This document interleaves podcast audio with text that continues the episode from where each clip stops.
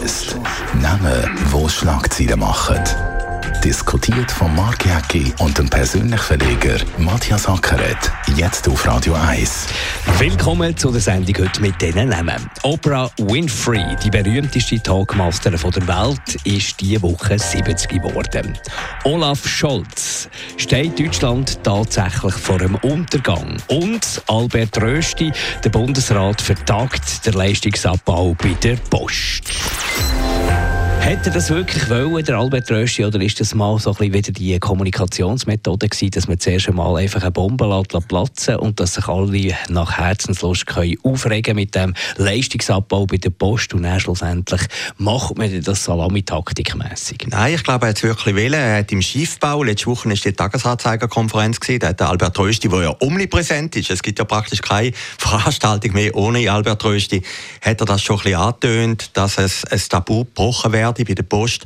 Also ich glaube, er hat schon willen, aber der Primär in der Schweiz am Wochenende ist ihm zuvor gekommen und es hat ja dann gleich große Diskussionen gegeben und vielleicht auch im Bundesrat hinein, oder? Die einzelnen Vorschläge werden ja von den Kolleginnen und Kollegen von der Regierung angeschaut. Äh, hat es auch Opposition gegeben und darum hat alle gesagt, wir müssen es nochmal verlegen. Alle müssen sparen, besonders in der Privatwirtschaft. Da finde ich es eigentlich nichts als recht, wenn man auch bei der Post schaut, was braucht man wirklich und was braucht man nicht mehr.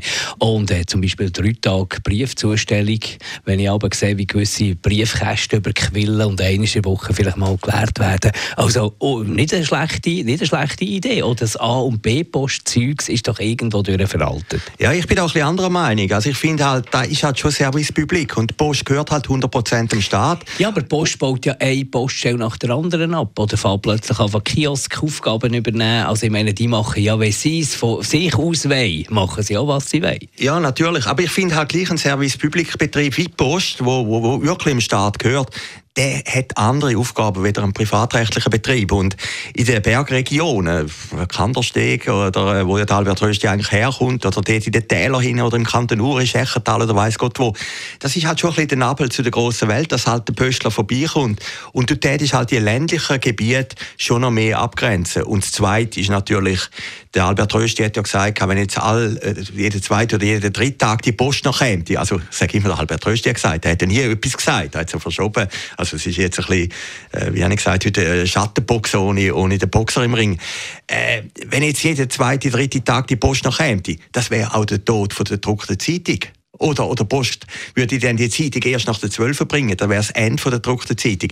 Und ich, ich glaube, das sind schon noch irgendwie Werte, wo die Leute sich identifizieren. Und ich glaube, vor allem, was jetzt Albert Rösti angetastet hat, von der Wölf über die SRG, über die Autobahnen, die noch verbreiten, vielleicht ist er dann auch noch für Atomstrom, also er hat wirklich eine wahnsinnige Dynamik, eine wahnsinnige Power, ist das das grösste Heiligtum. Aber wir wissen eben gar nicht genau, ob er es wirklich wollte, weil es ist ein Primär ja, ja. von, von, von, den, von den Medien, wo ja, er irgendwie gemacht hat. Jetzt an der Bundesratssitzung ist das nicht traktantiert gewesen, ist nicht äh, darüber geredet worden. Also gibt es die Abbaupläne überhaupt? Ja, die gibt es schon. Wir haben es ja schon gehört, aus der Post raus. Der Löfra, Ex-Gewerkschafter, oder? Verwaltungsratspräsident von der Post. Ich begreife das schon, wenn du im Betrieb rein bist und musst sparen, dann überleist du da und dann sagst du, ja klar, in den letzten zehn Jahren ist die Post um ein Drittel zugegangen. Die Einzahlungen am Postschalter ist um die Hälfte zugegangen, äh, zurückgegangen seit 2000. Das sind natürlich schon erschreckende Zahlen. Also der Trend spricht eigentlich für die Pläne. Eben, aber auf der anderen Seite finde ich halt als Service Public Unternehmen, wie es Post darstellt, wo auch ein bisschen ein Zusammenhalt ist von der Schweiz, äh, muss man da sehr subtil mit dem umgehen.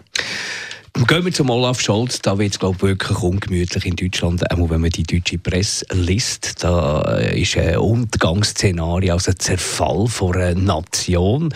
Wirtschaftlich geht es schlecht, grosse Unzufriedenheit bei den Leuten, Arbeitslosenquote, die extrem ist gestiegen, Demonstrationen, äh, grosser Zuwachs bei der AfD, äh, wo so ein bisschen gegen die etablierten Parteien äh, spricht. Dann wieder Demonstrationen gegen den Zuwachs bei der AfD. Also es ist chaotisch politisch in Deutschland?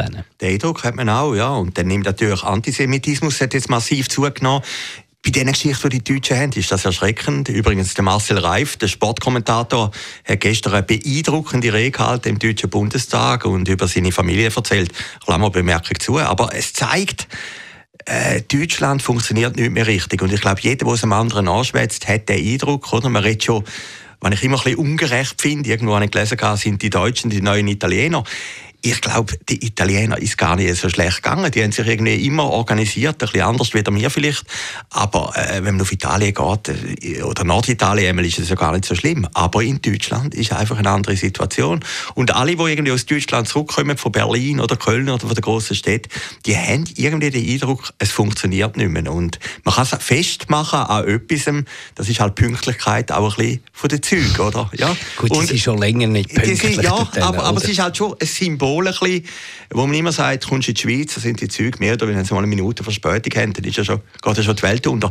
Aber in Deutschland ist das gang und gäbe, dass die Züge nicht mehr funktionieren und man hat das Gefühl, das System ist irgendwie aus dem Ruder gelaufen. Und man hat ein das Gefühl, es ist eine Lethargie bei den regierenden Parteien, bei denen, die eigentlich an Macht sind, bei den etablierten Parteien, statt äh, vorwärts zu gehen, statt Leute aufzurütteln, statt zu handeln, statt Konzepte vor, vorzulegen, überlässt man das Feld eigentlich den Protestparteien, namentlich AfD oder auch von der Sarah Wagenknecht, die neue Bewegung, die sie da gegründet hat, die da äh, fulminant ist eingeführt Maassen, worden. Oder Maassen. Eben, die so die, so die Protestpartei, ja. die Oppositionspartei ja. und Opposition ist ja immer einfach, weil du kannst poltern, aber keine Probleme musst lösen. Aber äh, die Unzufriedenheit und der, der, der Zuwachs bei genau solchen Parteien, der ist ja augenfällig. Und dass da nicht mehr von den etablierten Parteien kommt oder spürbar kommt, das erstaunt. Ja, Beste wäre eigentlich für Deutschland schon die große Koalition. Also SPD, CDU, wo dann sagt, wir versuchen das wieder zu lösen. Aber wir haben, wenn man die Regierung anschaut, wir haben auf die eine Seite die Grünen und dann haben wir die Liberalen und äh, die beiden Kräfte, die sind so widersprüchlich, haben verschiedene Interessen, äh, dass sich die gegenseitig blockieren. Und, äh, und der Scholz war am Anfang noch ein bisschen Moderator gewesen, hat eigentlich am Anfang habe ich den gar nicht so schlecht gefunden. Er hat dann versucht, irgendwie die zwei Pole zusammenzubringen. Aber jetzt läuft Das Stoische, ja, das Lächeln, ja, ja, das Nichts sagen, das, genau. das ist einfach irgendwo durch, äh, ja. fehlt da der Bevölkerung wahrscheinlich der Halt. Ja, und, und der Laden läuft jetzt völlig aus dem Ruder, oder? Hat man jetzt den Eindruck, oder? Und äh, da kommt noch die Geschichte, die die Deutschen haben und, und die ganze Mentalität. Und es ist natürlich schon, du bist immer der Vorzeigeschüler gewesen, jahrelang. Hast die EU, die Deutschen finanzieren das zum größten Teil die EU, äh, sind auch ein bisschen hochnäsiger gewesen als die anderen, haben mehr geleistet als die anderen, sind auch wohlhabender gewesen als die anderen. Und plötzlich geht das Kartenhaus irgendwie zusammen. Und, und das ist schon eine erschreckende Geschichte. Ich meine, Deutschland ist der größte Staat in Europa. Ich glaube, Aber auch für die EU natürlich, ja, natürlich, eine erschreckende Geschichte. Natürlich, für die EU ist das ganz erschreckend. Oder? Deutschland ist der Motor für die europäische Wirtschaft. Oder? Ist ja für die Schweiz erschreckend schlussendlich. Wir sind ja auch wirtschaftlich von, von Deutschland abhängig. Und, und äh, wenn wir die deutsche Geschichte irgendwie ein bisschen anschauen, oder? die Deutschen sind dann immer in den Extrem hinein. Die Schweiz durch die direkte Demokratie und auch durch die Größe, die ja nicht jetzt überragend ist, äh, hat man das irgendwie immer können ausmitten Aber in, in Deutschland nimmt es dann immer gerade extreme Formen an. Und, und wenn man das schaut, das ist schon erschreckend, auch mit diesen Grossdemos links und rechts, äh, da sind wir ja eben, wenn wir über Post diskutieren und über 12 diskutieren oder die SAG, das sind ja das kleine Schlachten, oder? Aber, aber in Deutschland sind das schon existenzielle Schlachten. Und in Berlin, da bin ich ja selber schauen, hat Stadtkreis, da geht den Deutschen gar nicht mehr nie, mhm. oder? Das sind von, von Aber Leuten. eben auch, auch, immer die Augen zu, immer, immer äh, nicht ernst nehmen, die Problematik, und schon gar nicht anpacken. Und dann schlussendlich ist irgendwann explodiert das Ganze. Explodiert das Haus, oder? Und das sind natürlich auch ein bisschen Merkel-Jahre gewesen, wo man immer alles ein bisschen überdeckt hat, oder? Wo man das Gefühl hat, das wir läuft irgendwie. Das. Ja, wir schaffen das. Und, und Angela Merkel hat natürlich auch immer geschaut, ein bisschen den Machterhalt. Es sind auch gute Jahre gewesen, wirtschaftlich hat das funktioniert, oder? Und, und jetzt, seit dem Einmarsch in der Ukraine oder vielleicht auch der Corona-Krise, ist die Welt wirklich ganz anders. Ein Land, so ein grosses Land, ein wichtiges Land, das am Boden liegt, ist natürlich gerade in so äh, Krisenzeiten, wo es überall rundum eine kriegische Auseinandersetzung gibt, auch nicht ein gutes Signal. ist auch nicht ein Signal von der Stärke und ein Signal, dass man jetzt dort nicht irgendwie sollte, äh, noch mehr Druck aufsetzen Ja, man hat ja immer ein bisschen Respekt und Angst und auch Bewunderung für die Deutschen. Oder? Das ist irgendwie, und, und, und wenn der Koloss plötzlich ins Wanken geraten. Und jeder erzählt zum anderen auch, oder? Und, und irgendwann glauben sie die Deutschen selber oder haben den Eindruck, dann ist das sicher keine, keine positive Entwicklung, auch, auch für die EU. Ich meine, die kleine Schweiz, die jetzt nicht Mitglied ist, muss ja auch ein Interesse haben, dass die EU einigermaßen funktioniert. Oder? Gehen wir noch zum Schluss zu der Oprah Winfrey. Amerikanerin, berühmteste Tagmasterin der Welt, ist die Woche 70 geworden. Und bei ihr haben doch alle ihr Mea Culpa gemacht. Lance Armstrong, äh, ganz viele weitere grosse Stars, wenn sie irgendetwas zu beichten haben, haben sie das bei der Oprah Winfrey gemacht.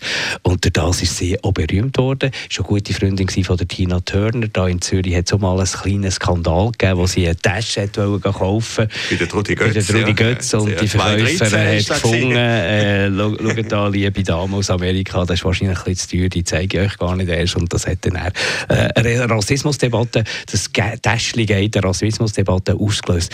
Aber äh, es ist schon erstaunlich, dass sie es schafft, alle die Leute an den Tisch zu bringen und die öffnen ihr Herz wie sonst nie. Ja, und Meghan und Harry, genau, Harry natürlich, ja, genau. das war ein grosses Interview. Gewesen. Ja, natürlich, ich meine, wenn du so ein Überstar bist, äh, ich meine, ist ja immer interessant, also wir beide kommen aus der Provinz. Du kommst aus Bern, ich komme aus dem Zürcher Wieland, dann willst du in Zürich Erfolg haben. Wenn du in Zürich Erfolg hast, willst du in Deutschland Erfolg haben. Jetzt vielleicht nicht mehr so, aber möchtest du eigentlich in Deutschland Erfolg haben. Und wenn du in Deutschland Erfolg hast, dann willst du eigentlich in Amerika Erfolg haben. Oder? Und, und sie hat es natürlich in Amerika geschafft und ist der amerikanische Überstar und Vorbild von jedem, der irgendwann eine Tagsendung moderiert hat. Und von dem her aber ich glaube, aller Respekt. Respekt. Ja. Ich glaube, das Geheimnis, wenn, wenn du in die Situation hinein, versetzt, wenn jetzt äh, die Schweiz grösser wäre, wir zwei sind befreundet und du hättest irgendetwas zum Beichten, dann kommst du wahrscheinlich am ersten zu mir in die Sendung, oder? Dann kannst du das ein bisschen kontrollieren. Und sie ist natürlich Teil von dieser Prominenz. Ich meine, Michelle Obama ist ihre super Freundin, Ellen DeGeneres ist eine super Freundin, Alain Armstrong kennt sie natürlich auch super gut. Also, man ist eigentlich dort ein bisschen unter sich und man macht dann ein Gespräch, ein offenes unter Freunden. Ja, aber das ist, aber das ist doch einmal das Geheimnis. Ja, also, aber, die Distanz fehlt natürlich dort total. Ja, natürlich. Aber, aber das, das, jetzt hätte ich ja gesagt, ich stelle Blocher im, im globalen Rahmen, oder? du vergleichst sie immer Glückssache. Nein, aber, aber, aber das Interessante ist ja, höchstwahrscheinlich ist der Kreis zu Amerika unter den Leuten, die sich kennen oder interessant sind, in New York oder, oder Los Angeles oder so, ist auch nicht viel grösser, weder da genau. Zürich oder zu Bern, oder? Äh, man kennt sich dann mit der Zeit und man sieht sich an diesen Partys und an diesen alles. Und wenn du mal dort kommst, äh, dann hast du es irgendwo geschafft. Und wenn du mal in ihrer Sendung bist, dann hast du es wirklich geschafft. Ich, ich finde den Aus Aussetzer, den sie hatte, 2013, ich, ich habe immer irgendwie glaubt, oder ich bin nicht dabei gewesen, aber ich glaube, die äh, Verkäuferin, die hat das gar nicht rassistisch gemeint, sondern die hat einfach gesagt, es gibt ja noch billigere Modelle, Ja, sie hat es ja dann erst später ja, ja. mal ein bisschen, ja, sie ähm, ein bisschen dämmt, relativiert. Ja, aber, genau. aber das Erste, du hast heute Morgen den Namen vorgeschlagen, das Erste habe ich an das gedacht heute Morgen und es gibt doch einfach Daten, wo du irgendwie unsterblich bist und, und das ist eine gewesen, oder? Ja. Absolut und äh, Oprah Winfrey, 70, äh, sieht wahnsinnig äh, frisch aus und ist eben auch bereit, selber von sich etwas zu geben. Sie halten ja nicht zurück mit ihren Gewichtsproblemen. Ist sie völlig offen mit ihren eigenen Sorgen und Problemen. Sie ist jemand, der das Herz selber auf der Zunge hat und ich glaube, das kommt bei den Amerikanern an. Ja, es ist Amerika. Amerika tickt einfach am Schluss, da sehen wir jetzt auch beim Trump und allen, ticken gleich anders wie wir Europäer, oder? Und, und äh, no business like show business, kann man da sagen. Danke vielmals für das Interesse. Das war Shortlist von heute. Uns gibt es wieder in einer Woche. Shortlist mit dem Mark Jäcki und dem Matthias Ackeret. Zum Nachlesen und Abonnieren als Podcast auf radioeis.ch. Now